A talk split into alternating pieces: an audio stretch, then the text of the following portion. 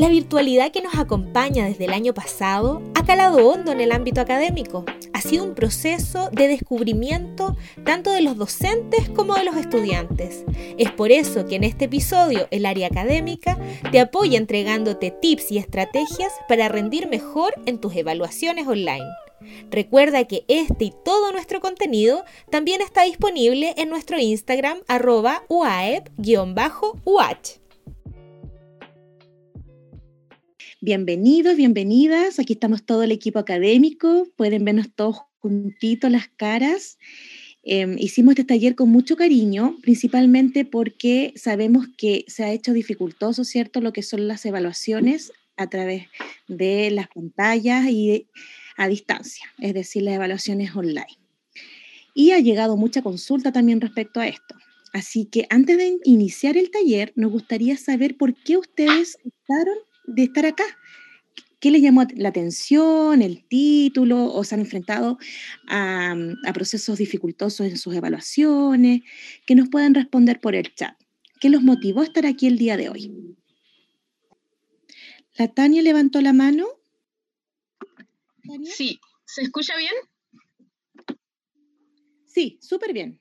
Ya, a mí me motivó el hecho de que muchas veces en las pruebas, evaluaciones, me voy en blanco o se me olvida toda la materia y me termina yendo muy mal. Aunque me, aunque me haya sabido toda la materia, en ese momento se me olvida. Perfecto. Bien, Tania. Sí, a muchos les pasa, ¿eh? se ponen más nerviosos. ¿Es primer año que estás en la U o, o años superiores? Primer año. Primer año, perfecto. Ya, gracias, Tania. Moniquita, te leo el chat. ¿Ya? La Laurita dice, tip para sacarse siete, jaja. Alexander dice, me gusta tener buenos resultados en las pruebas que tienen un límite de tiempo muy corto. Estamos luchando. No sé estudiar bien, dice otra amiga acá. Otra me dice, porque no me ha ido bien y espero que este me ayude a mejorar. Súper. Me gustaría tener algunos tips para poder organizarme mejor y así mejorar los resultados. Son los comentarios que aparecen en el chat.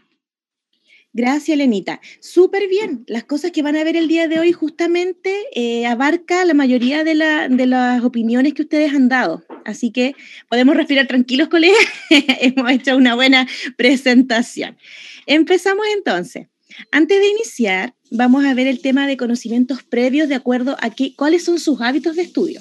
Porque si bien queremos que nos vaya bien, nos preparamos, pero quizás tenemos que saber qué cosas estamos haciendo bien y qué estamos haciendo no tan bien, ¿ya? Y para eso vamos a ir viendo unos mitos y realidades sobre los hábitos de estudio. Empecemos. El primer mito o realidad. ¿Puedo usar la misma técnica de estudio para todas las asignaturas? ¿Qué creen ustedes? Pueden contestar por el chat, mito o realidad. Es un mito. ¿Mito? ¿Ya? ¿Alguien que diga lo contrario? Mito, mito, contestan. Por el chat, sí. Perfecto. Mito entonces, a ver. Muy bien, vamos a ver por qué. Siempre es bueno usar diferentes técnicas de estudio para tu asignatura, dependiendo de la exigencia y del contenido. Lo hemos hablado en diferentes talleres, en diferentes temáticas. Que no es lo mismo estudiar para una prueba de matemática o de números que para una prueba que tenga más filosofía, que tenga, que cierto, una materia ya de lenguaje, etcétera, o del área de la salud. Tienen que haber diferentes técnicas y estrategias. Muy bien con esos chicos. Sigamos con la otra. ¿La planificación semanal permite que rinda mejor en mis estudios? ¿Qué creen ustedes? ¿Mito o realidad? Realidad. ¿Realidad? ¿Realidad? Mira, realidad. La realidad. Vimos el taller de planificación del tiempo. Realidad, vamos a ver. Excelente. Establecer un horario no solo te permitirá rendir mejor, sino que además hará que ustedes instauren hábitos de estudio. Ya el horario es una buena técnica para los que aún sienten que no tienen hábitos de estudio instaurados. Empezar por el horario les va a ayudar. Ya, sigamos con la siguiente. Siempre es bueno elegir una asignatura al azar a la hora de estudiar. Cuando yo digo voy a estudiar ahora y en el momento escojo al azar lo que yo quiero. ¿Creen ustedes que eso es realidad o es mito? Mito, mito, mito, leo por ahí, mito. ¿Ya? Vamos con mito. Dos mitos. Correcto. Oye, excelente. Al momento de estudiar, debes programar tus estudios, ¿cierto? De acuerdo a lo urgente e importante de la semana. Es decir, yo semana a semana tengo que ir viendo cuáles son mis prioridades, qué asignaturas son las que más se me están haciendo difíciles y cuáles son, todas tenemos cierto una clara visión de cuáles son las asignaturas más de peso en el semestre y quizás a esas darles más prioridad durante la semana. Y si se viene una prueba, esa es la más urgente, la que tengo que estudiar. Muy bien, sigamos. Si estamos a una semana de la evaluación, puedes estar tranquilo o tranquila porque aún hay tiempo para estudiar. Chan, chan, mito o realidad.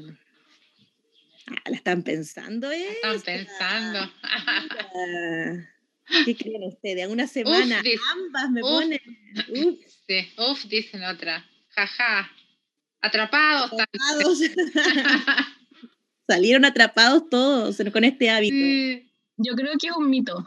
¿Por qué? A ver, cuéntanos por qué crees que es un mito. Porque cuando uno está una semana de una evaluación, sería bueno estudiar antes, porque si estudiamos cuando estamos muy encima, eh, se nos tienden a olvidar ciertas cosas importantes que se pueden volver a repasar cuando es con tiempo. Ya, bien. Mm. Pinchemos realidad porque la mayoría a lo mejor está por ahí, en lo real, y veamos qué nos sale. Muy bien, entonces sería mito. Veamos. Excelente, muy bien. Debes romper la barrera e iniciar tu estudio de inmediato, porque mientras antes inicies, más probabilidades tendrás de un buen resultado, ¿cierto? Mientras antes yo estudie, si tengo la forma de estudiar semana a semana, de acuerdo a mi horario, eh, una semana antes solo va a ser un repaso, no va a ser un estudio. Muy bien, sigamos con la siguiente. La técnica de memorizar siempre sirve para todas las asignaturas. ¿Qué creen ustedes de acuerdo a esta técnica? Mito. ¿Mito? Mito dicen todos casi. Mito, mito. Mito, mito, mito. ¿Alguien que diga realidad? Al momento no. Ya, vamos con mito entonces. Correcto. ¿Por qué? A ver. Si bien la memoria ayuda a tu aprendizaje, debes saber cuándo y cómo ocuparla, ya que más que memorizar, debes comprender, asociar, analizar, ¿cierto? Si bien la memoria es la base para todo aprendizaje, hay que saber usar las otras funciones del pensamiento, como aparece ahí en el cuadrito. Muy bien. Mira, solo han salido pillados en una. Ay, espérense, que se me tapó aquí. ¿Alguien me puede leer la pregunta? Porque la acabo de tapar. Aquí. Al momento de estudiar, solo basta con leer y subrayar la materia. ¿Qué creen ustedes? ¿Mito o realidad? Gracias, Lenita. Mito. Mito, mito, mito. Aquí, quizás para el, más que falso, dice. Alguien que sea de primer año, ¿qué creen ustedes? ¿Solo bastará con leer y subrayar? Porque algunos dicen, no, yo leo una vez y se me queda todo claro. ¿No a nadie le sucede? Parece que no. Vamos con mito. A veces dice la A veces dice la carta. Muy bien. ¿Por qué será? A ver. Al momento de estudiar, no solo el estilo visual te puede ayudar, ya que es lo que en el fondo el, subrayado, la lectura o el tomar apuntes dentro de la misma guía. Ojalá utilices más de uno, como el auditivo, quizás el explicarte, el hablar en voz alta, el ensayar, ¿cierto? El escucharse, y el kinestésico, que es el hacer, el explicarle al otro, también entraría dentro del kinestésico. Ojalá que ocupen todos los estilos o todos los sentidos posibles al momento de estudiar. Eso es de gran ayuda igual. ¿Ya? Siguiente. Y creo que esta es la última, ¿no? Puedo estudiar de noche siempre que descanse lo suficiente para el otro día. ¿Mito o realidad? ¿Se podrá estudiar de noche? Depende, dice Rachel. Rachel, ¿nos puedes decir por qué por micrófono? ¿Qué, ¿Por qué crees tú que depende? Es que lo veo más por así algo personal de que no me cuesta mucho conservar cosas de noche. Entonces es como mejor estar, aprovechar el día y estudiar de día. Para mí. Por eso dije, depende. Claro. Pero en caso de que si te concentres de noche, ¿tú crees que sí se puede siempre y cuando sea lo suficiente, hayas descansado lo suficiente? ¿Sí?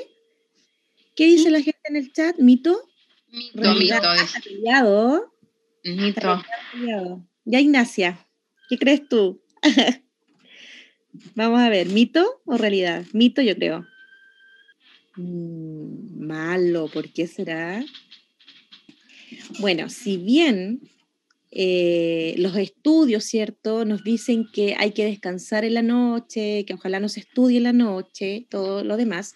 Sabemos que estamos en un contexto totalmente diferente y a veces los estudiantes se concentran mejor de noche porque es donde está, hay mayor silencio y están todos durmiendo. Si ustedes tienen esa forma de estudiar, ese estilo, procuren sí descansar al menos 6 a 8 horas antes de rendir al otro día descansen igual. Es decir, si yo estoy acostumbrado a quedarme hasta las 5 de la mañana y solamente estoy durmiendo 3 horas, eso no va a ser óptimo para terminar el semestre. Van a terminar, quizás van a llegar apenas el semestre, sino van a tener muy cansado. Es, es, mejor quizás empezar ahora a bajar cada dos horas, si me quedo hasta las 4, bajar, me quedo hasta las 2 de la mañana e ir disminuyendo las horas de, de, de trasnoche, digamos, ¿ya? Siempre y cuando descansen, estaría todo bien. Excelente. Felicitaciones. Uy, no estaban tan, pero perfecto la, en la activación de conocimientos previos. No vamos mal. Sí.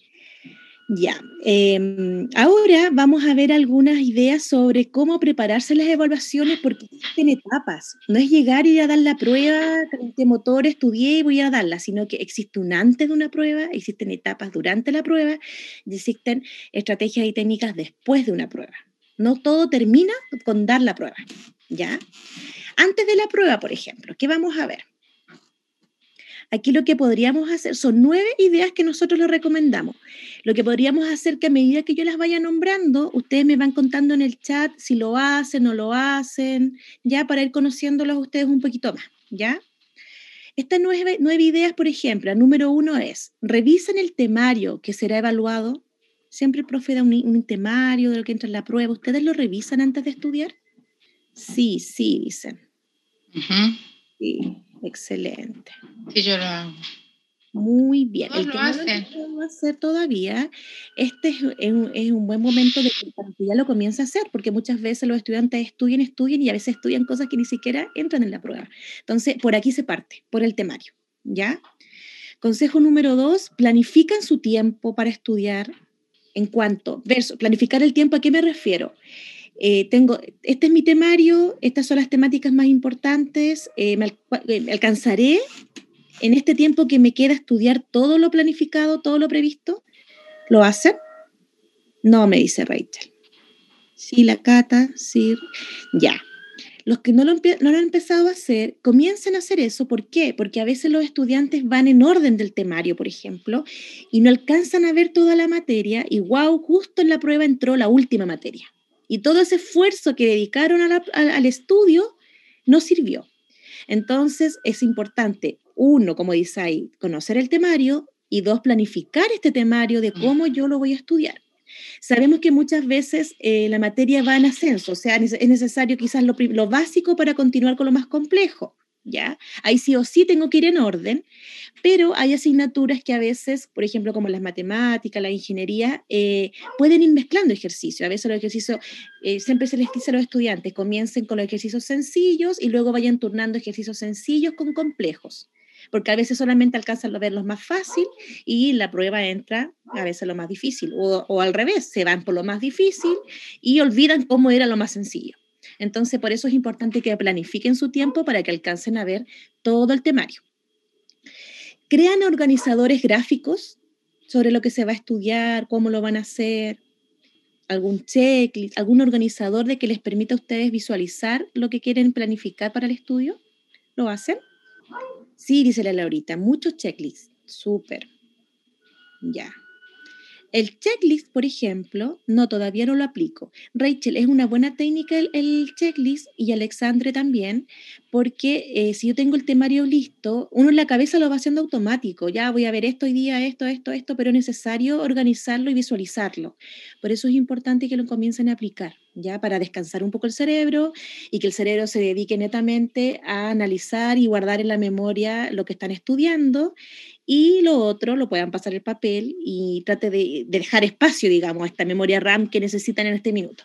¿ya? Paso número cuatro, identificar la modalidad del examen.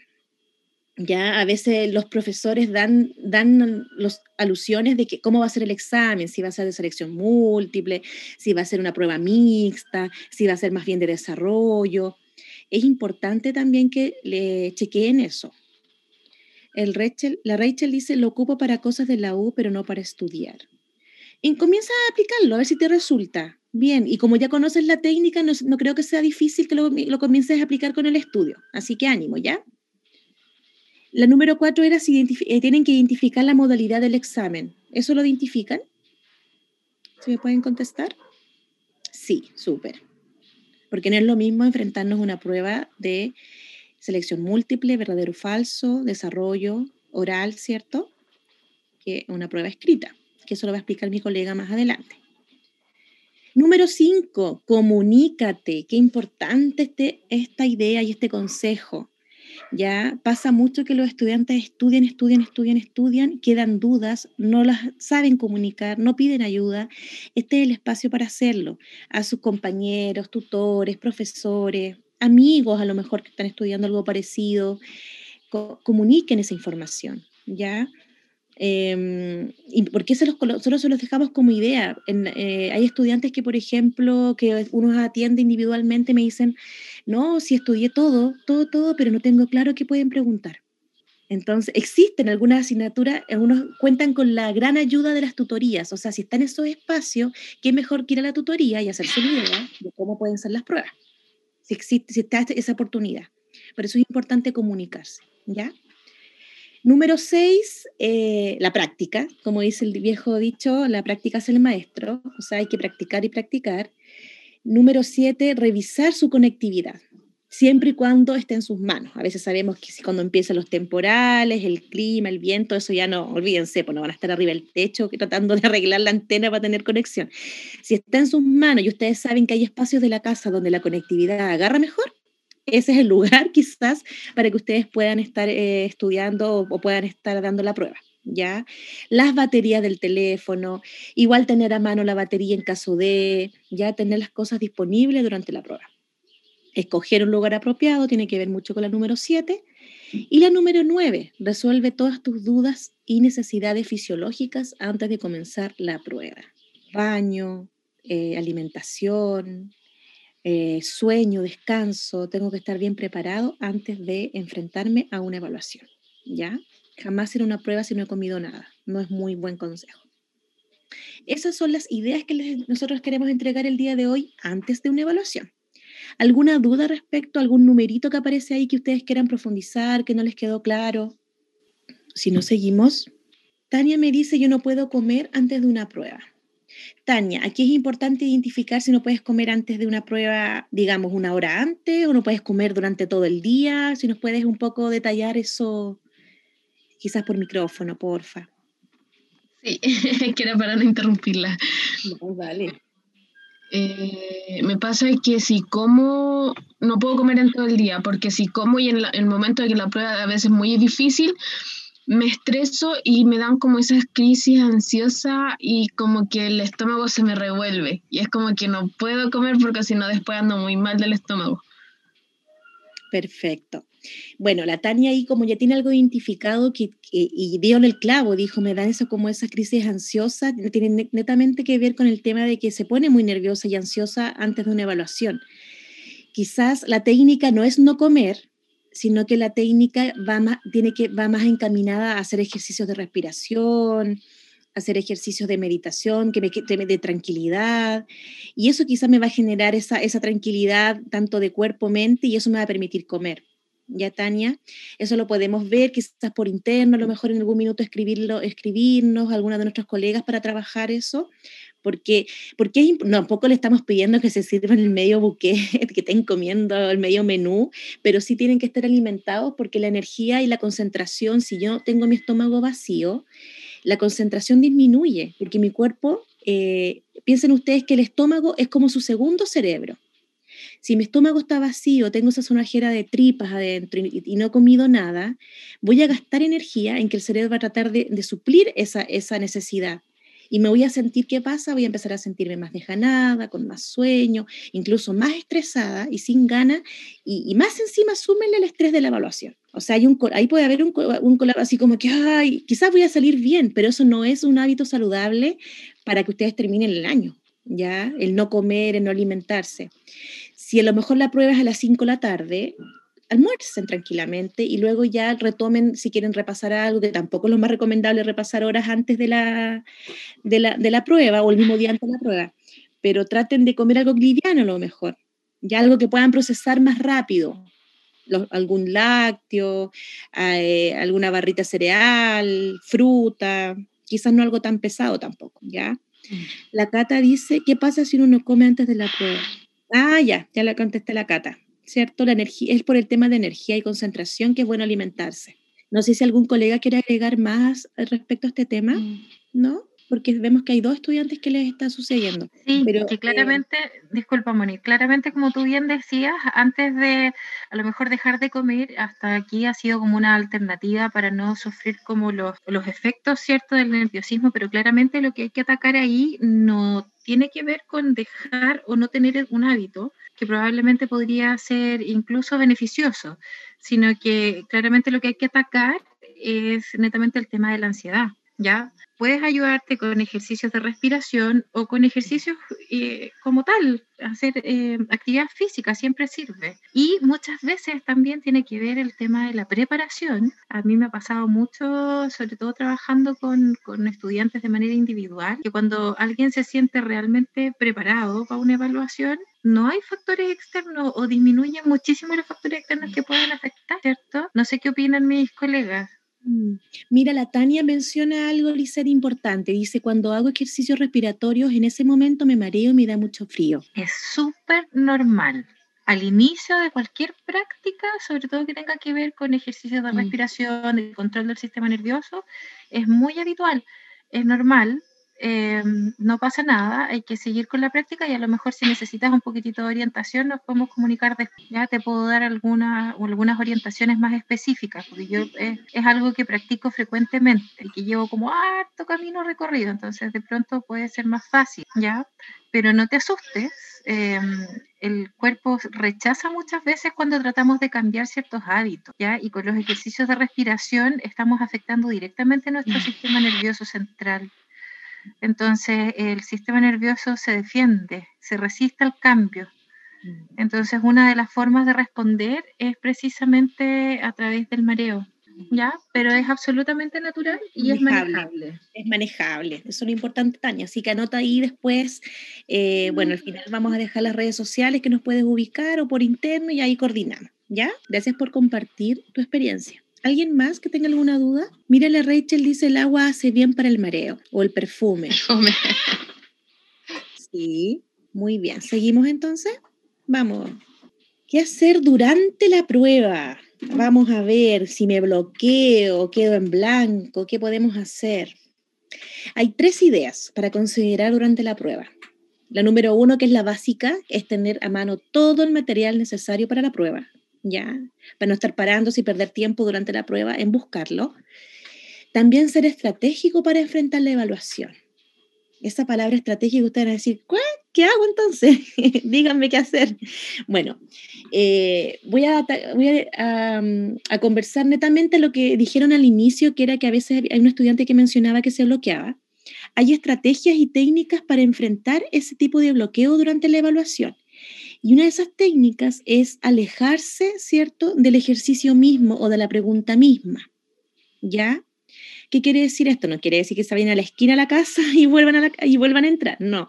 Quiere decir que ustedes, por ejemplo, tienen la pregunta, no pueden responderla y saben que la saben, ¿cierto? Porque la estudiaron, la vieron, la practicaron, etcétera lo que tienen que hacer es quizás eh, describir un objeto que tengan cerca, suyo, una goma, un lápiz, una botella de agua, describirla, comenzar a describir la botella comenzar a describir el objeto.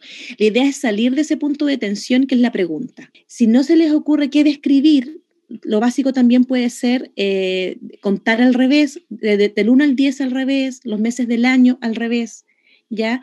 Porque puede haber un tema de memoria de trabajo que esté, que esté afectando el que pueda recordar, ¿cierto? Lo que yo sé que en el fondo lo estudié. Eso para el tema de bloqueo, ¿ya?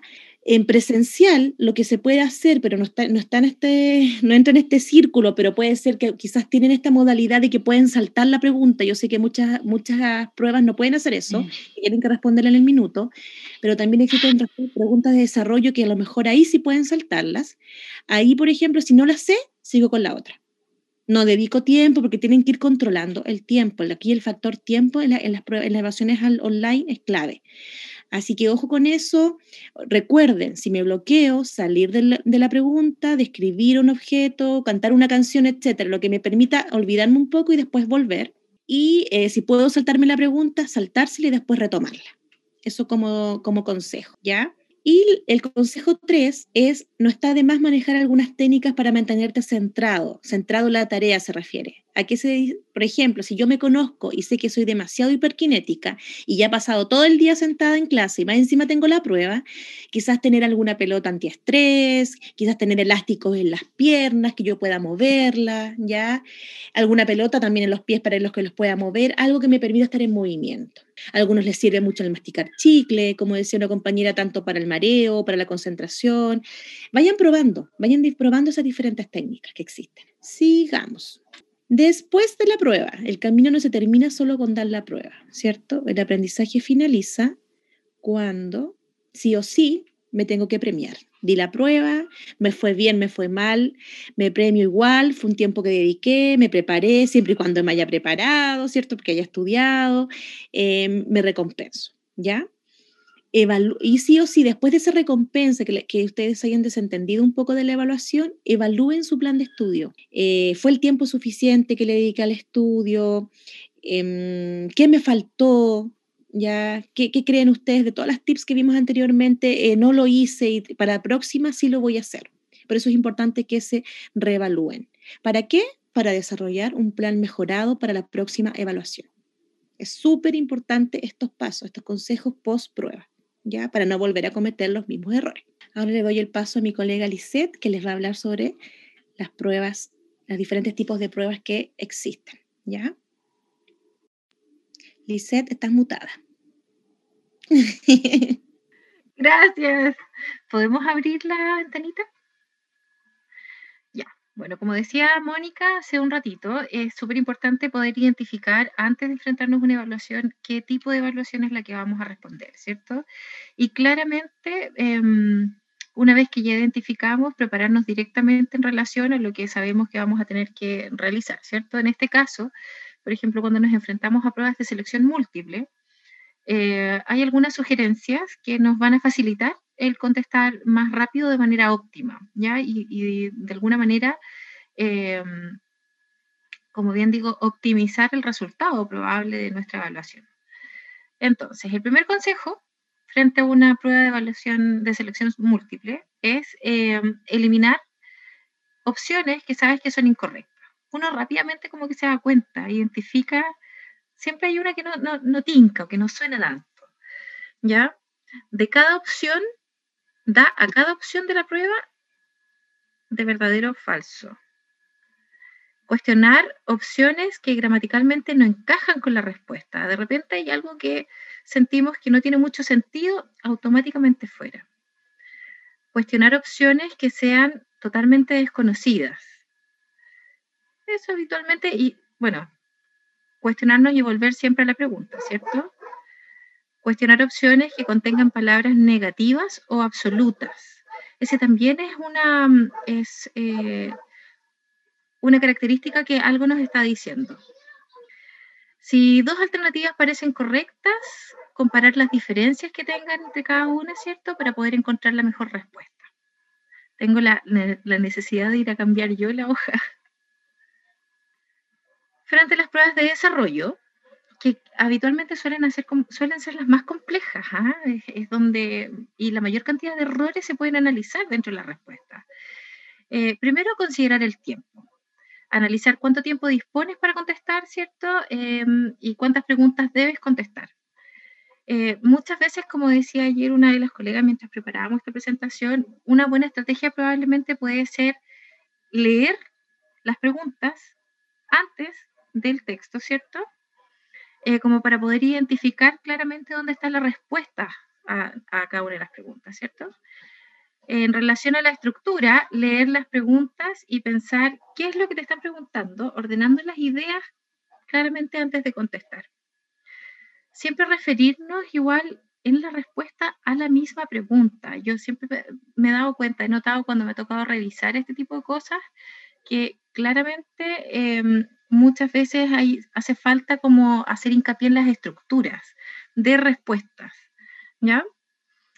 Eh, el entrenamiento es muy positivo, hacer simulacros del examen, mientras vas estudiando, hacerte preguntas, recurrir, como lo que decía o mencionaba Mónica hace un ratito, a los cuestionarios, ¿cierto? Tratar de contestarlas siempre en voz alta o hacer una elaboración de una posible respuesta con anticipación. Eh, no estudiar a última hora, hacer un plan de estudio desde inicio de semestre es, altamente probable, no es altamente probable, es, una de las formas que nos asegura como el éxito en, la preparación, ¿cierto? Y lo, para mí muy importante o más importante, em, la ortografía. Tener cuidado con la ortografía. Eh, es tan importante como el contenido de las respuestas. Eh, muchas veces las, faltas de ortografía, eh, como el mal uso de la puntuación, eh, probablemente afectan muchísimo en la comprensión de las respuestas que uno escribe y que, y que nos revisan también, ¿cierto? ¿Podemos pasar a la siguiente? Sugerencias para exámenes orales. Em, claramente una de las formas como, bueno, la práctica eh, frente a las eh, evaluaciones orales yo creo que es la respuesta, ¿cierto? Elaborar material de apoyo, explicar con esquemas, em, probablemente facilita muchísimo eh, y que se entienda mucho mejor lo que uno está tratando de transmitir, ¿cierto? Muchas veces nos sirve para elaborar las ideas, poder em, manifestarlas con seguridad, pero también nos sirve muchas veces para eh, elaborar una explicación, ¿cierto? Y como apoyo, apoyo visual, apoyo auditivo. Evitar el aprendizaje de memoria eh, nos permite claramente expresar o manifestar nuestra, el contenido, ¿cierto? O la respuesta eh, con mayor seguridad, porque muchas veces le, le dejamos a la memoria esta, mm, la responsabilidad eh, de poder no contestar bien algo y cuando se nos escapa un mínimo concepto, perdimos la idea completa. Entonces, idealmente tratar de no eh, entregarle la responsabilidad a la memoria, ¿cierto? Eh, para poder desarrollar correctamente respuestas a, evaluaciones orales sobre todo. Hablar claro, alto, pausado, Levantaron la mano, dice la Carmencita. Sí, yo quería hacerte una pregunta, Lisette, con respecto a la memoria.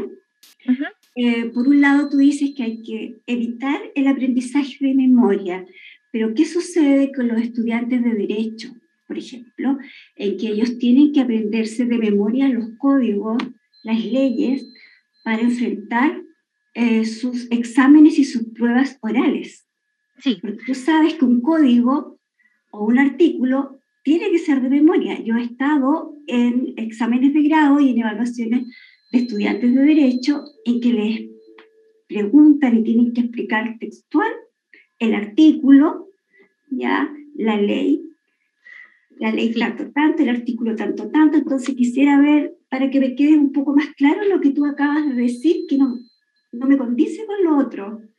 Lo que pasa, Carmencita, es que estamos hablando en, a ver, la generalidad, claro, probablemente los estudiantes de derecho sí requieren utilizar harto o recurrir mucho al aprendizaje memorístico. Pero la verdad es que tenemos que tener súper claro que cuando hablamos de aprendizaje, la memoria es uno de los primeros pasos probablemente, pero no es el aprendizaje como tal, ¿cierto? Claramente tenemos que trabajar para poder tener un, eh, un desarrollo exitoso del aprendizaje Eh, por ejemplo, trabajar y reforzar o estimular a diario la memoria a corto plazo, la memoria de trabajo, ¿cierto? Que es la que en el fondo nos permite ir eh, conciliando nuevos conceptos, ir abarcando nuevos conocimientos y muchas veces eh, es lo que nos hace poder recurrir frecuentemente o más recurrentemente, ¿cierto?, a la información nueva, asociarla con la anterior y de esa forma incluso asociarlas a la metacognición. Pero claramente ese es un paso previo. Ahora, no es aprendizaje como tal, ¿ya? Es una de las partes. Es importante, pero no lo es todo. Ahora, claro, en el caso de los estudiantes de Derecho, probablemente, sí, tienes toda la razón, eh, tienen que aprenderse códigos que muchas veces eh, la, comprensión como tal, eh, bueno, yo creo que en ese caso igual, eso para ellos igual es necesario comprender de lo que se está hablando, pero sí es muy altamente probable que dentro de las evaluaciones también les permitan o les pidan repetir ¿cierto? Algo que está escrito en un código tal cual. Pílice, tú has dado en el clavo, en el fondo, el, los estudiantes de Derecho o Medicina, que también tiene que aprender ciertas cosas, partes del cuerpo, que a donde donde la memoria es fundamental, como dice Carmen Gloria, pero más que aprenderlo de memoria, sin, eh, no, no sirve de nada si no está la comprensión ya lo que tú acabas de hablar. O sea, o como decía la Loreto en el chat, la asociación es la clave, la asociación a los conceptos, a la comprensión, a los términos. Entonces, a eso va, hace alusión en el fondo esta sugerencia, de no, no eh, aprendérselo como una receta, sino que antes de aprenderlo como una receta, comprenderlo, analizarlo, asociarlo, y ahí, si la, eh, de acuerdo a mi carrera, es necesario la memoria, ocuparla, pero sin, no puedo ocuparla de una forma vacía y aislada. Tengo que tener las otras, funciones, las otras funciones cognitivas, que en el fondo, a eso es lo que en el fondo la LICER nos está expresando el día de hoy. Así que igual, memoria por aclararlo, porque me imagino que los estudiantes también eh, les, dio esa duda. Y no sé si los estudiantes tienen alguna duda de respecto a este tema, a este punto, que quieran compartir y escribir por el chat. No hay ninguna duda al respecto, Moniquita, nada escrito en el chat. Ya, perfecto. Yo quería hacer un alcance, sí. Eh, estoy de acuerdo con lo que dicen ustedes, pero también es importante que, como tú dices, Mónica, que hay que eh, comprender, razonar, ¿verdad? Deducir, analizar, el análisis y la síntesis, y eso también va eh, de la mano con la memoria corto y a largo plazo y la memoria inmediata.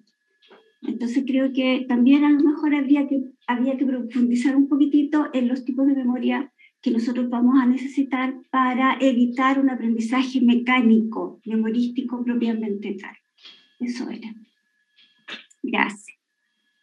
Bueno, eso era precisamente lo que nos decía también Mónica, ¿cierto? Y como claramente eh, vamos a, ampliar un poquitito, el aprendizaje memorístico no es, eh, y menos frente a una evaluación oral, no es la clave. O sea, y por mucho que tengamos que repetir códigos penales que son, mm. son lo que son, ¿cierto? Eh, yo creo que una clave para manejar el contenido e incluso otorgar seguridad a un estudiante es claramente asociar, comprender, que son mm. las otras habilidades eh, que, que, habitualmente trabajamos con estudiantes universitarios y que están no tan solo para estudiantes de derecho, sino que es necesario desarrollar para enfrentarnos a cualquier carrera o cualquier estudio, incluso los posteriores, ¿cierto? bien. Pero en relación a las sugerencias para los exámenes orales, ¿cierto? Volviendo un poquitito, además de evitar el aprendizaje de memoria que de repente nos puede jugar una mala pasada, eh, es súper importante y esto es algo que yo siempre corregía mucho en el momento que me tocaba como docente eh, preparar estudiantes para evaluaciones orales, hablar claro, hablar alto y pausado, ¿ya? Em, muchas veces es, es, difícil porque los estudiantes suelen ponerse muy nerviosos frente a una evaluación de este tipo. Eh, existen muchos ejercicios como de impostación de la voz eh, que pueden encontrar, que enseñan fonoaudiólogos, pero en la web hay muchísimo que ver. Eh, y que puede resultar una súper buena estrategia, ¿ya? Aunque estemos muy nerviosos, aunque estemos quizás inseguros, la verdad es que cuando uno logra manejar lo que se ve hacia afuera, el temple, tenemos quizás probablemente la mitad de una evaluación oral resuelta. ¿Ya? Y bueno, claramente practicar solo o acompañado, de repente muchas veces eh, nuestro mejor público es la gente que está en la casa, incluso con otros compañeros también sirve como preparación, practicar, ¿cierto?, posibles respuestas a, cuestionarios o a posibles evaluaciones, eh, claramente nos, da mayor seguridad em, y, obtenemos una evaluación inmediata del que está al lado. Muchas veces las familias son los mejores críticos. Continuemos, por favor. ¿Vamos directamente con la actividad, Liz? Sí, por favor. Ya. De hecho, no sé, podríamos aprovechar de compartirles el link a los chicos que están ya. Hagámoslo con el link, nenita. Sí. Que comparto yo, ya, va, va el tiro, lo tengo listo.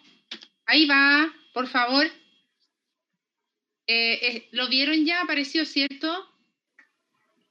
Tienen que pinchar ahí los estudiantes. La Liz ahí les va. Ya, ya Lizeth. La siguiente actividad es una sopa de letras, ¿ya? Donde tenemos que encontrar estas palabras clave que nosotras consideramos que eran, en resumidas cuentas, las seis palabras claves para una evaluación exitosa. Ustedes tienen que entrar en el link, les va a aparecer la misma pantallita que se está reflejando aquí, y van a, no sé si, ¿quién está manejando el, con el cursor hacia el lapicito? Lápiz. Pueden seleccionar el color que ustedes quieran y una vez seleccionando el color, se van a posicionar sobre cualquier letra y pueden marcar, ¿cierto? Una vez que encuentren esas palabras. La idea es que nos puedan compartir, sí. Démosle una pista. no me sale ningún link, dice. Ahí va, ahí va, ahí va de nuevo, ahí, va, ahí va, ahí va, ahí va. Ahora sí. Algo había pasado, chicas de acá. Ya. Hagamos una para que vean los chicos cómo hacerlo. Ya, hazlo tú, Moniquita. No, es que tiene que ser la Ignacia, porque ella es la que Ah, de veras, disculpa. Se me olvidó la Ignacia, disculpa, disculpa. Eso, eso es lo que quería que, que, vean, que pueden estar, ¿cierto? En L, hacia arriba, hacia abajo, así que... Pueden hacerlo incluso más derechito. Con mejor pulso. Claro. ¿Le vamos a dar unos cinco minutos, Lisa? Ya. Sí, yo creo que sí. Bien. Y mientras tanto, ¿vamos hablando sobre las palabras? ¿O los dejamos buscar y después las retroalimentamos mejor? Moniquita, disculpa un poquito que la Daine dice cuál link, todavía no lo encuentra ella porque yo lo volví a poner, lo vuelvo a copiar. Sí, vuelvo a copiarlo nomás. Ya, lo volví a copiar, ya, lo volví a copiar, por si acaso. ¿Está en el chat, Daphne? Sí, sí, está en el chat. Espérate, voy a buscar a la Daphne y se lo voy a poner. A lo mejor si van viendo también en la pantalla y van encontrando algunas, nos pueden ir comentando los ah, que van encontrando tal vez en el chat. Muy bien. Yo no voy a decir nada. Yo tampoco, nosotros nos quedamos calladitas.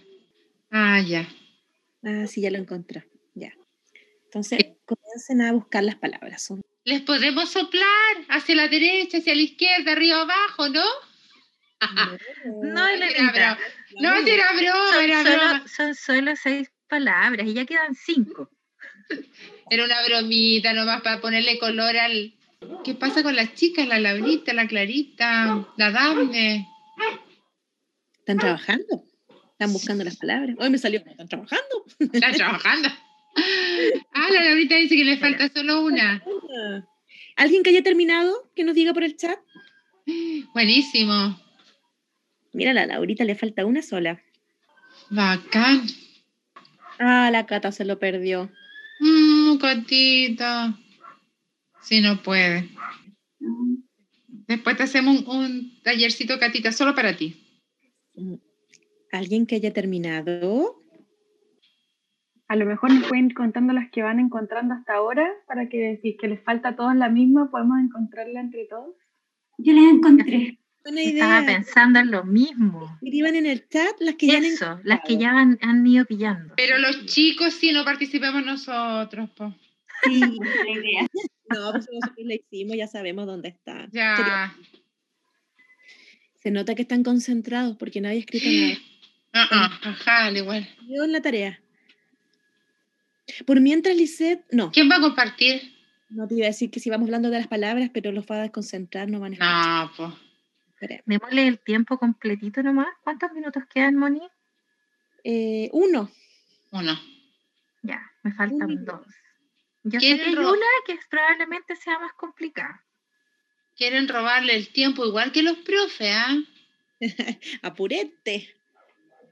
las pille, las pille.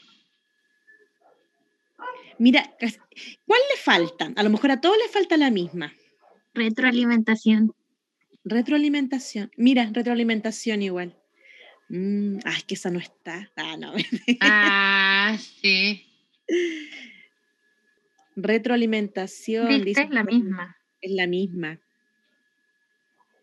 Entonces podemos ir llenando las que ya están, las que ya los chicos la contestaron. ¿Cierto, Ignacia? Y vamos marcando las que ya los chicos las encontraron. Muy bien. ¿Qué otra encontraron? Recompensa parece que encontraron también. Si alguien, si alguien quiere, eh, me quiere contar o me quiere indicar dónde hay una, yo recibo indicaciones. Y pues sería más si alguien me quiere decir por, por, el micrófono, con, con, el micrófono abierto. La Alison encontró relajación. Que ella te diga, por ejemplo, dónde está, po. Alison, ¿puede ser? En la derecha de la pantalla, o sea, sí. ¿Ya? ¿De la derecha? La última la, la derecha. La última, eso, bien. Gracias. La Tania encontró autorregulación. ¿Dónde está Tania? Ya la está marcada. Ya está listo, ya. Está marcadita, ya. Relajación también encontraron. Sí, relajación, ya. La Alison. Recompensa. Ahí. Falta una, faltan dos.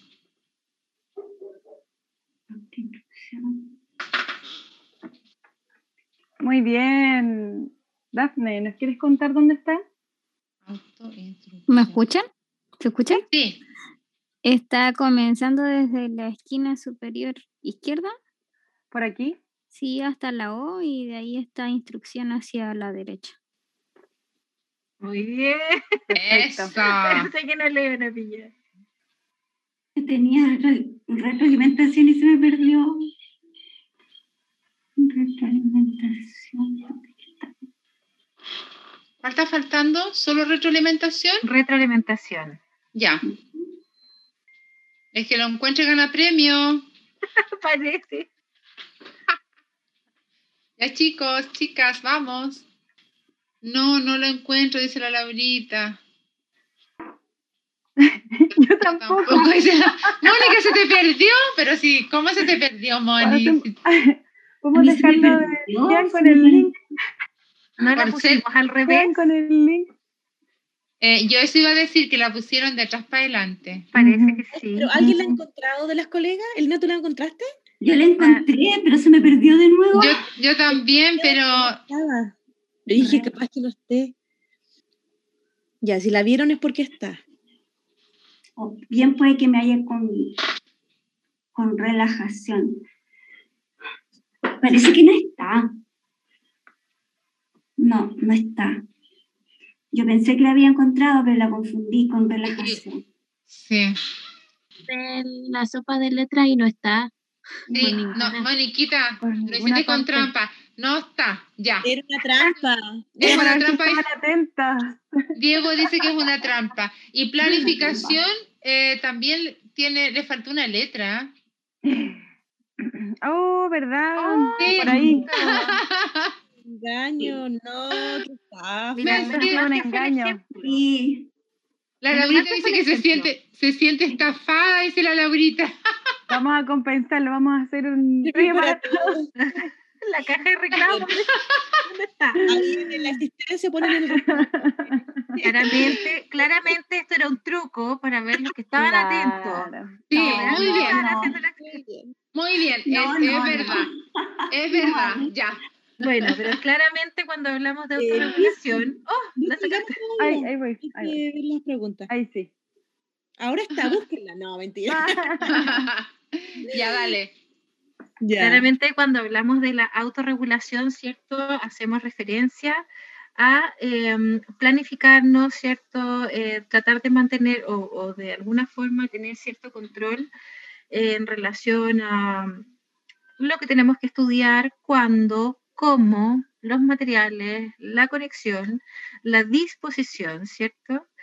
Eh, la planificación, como bien veíamos desde el inicio de la actividad, es muy importante, es un alto porcentaje del éxito probablemente. Eh, la planificación del estudio con tiempo, idealmente. Ojalá, como, como hablábamos en relación al, uso de la memoria, eh, hacer una planificación y un estudio eh, diario, ¿cierto? Porque así vamos eh, potenciando no tan solo la, la, memoria, sino que todas las habilidades cognitivas. Cuando hablo de habilidades cognitivas son las que tienen que en relación con el aprendizaje como tal, ¿ya? bueno, la retroalimentación siempre es importante después del, después del estudio, después de una evaluación. Eh, esa retroalimentación no tan solo la, la, tenemos de los demás, sino que de nuestra propia percepción. Darnos, establecer ciertas recompensas por el esfuerzo, ¿cierto? También es muy importante. Aprender a relajarnos no tan solo después, sino que antes, en la preparación, durante la ejecución, ¿cierto? Y después también y claramente la autoinstrucción. Moni, ¿tú querías eh, hacer algún alcance? No, principalmente la autoinstrucción es clave también al momento de entrar en evaluaciones, porque si yo no me creo el cuento o pienso que me va a ir mal, que esta vez voy a fallar, que no, no, estudié lo suficiente y empiezo a tener, a llenarme de autoinstrucciones negativas, eh, probablemente, claro, mis niveles de ansiedad, de angustia se eleven. Entonces, lo, importante aquí es que antes de una evaluación yo me sienta seguro, hagan todos los ejercicios de respiración que a lo mejor la LICET, ¿cierto?, les, puede recomendar.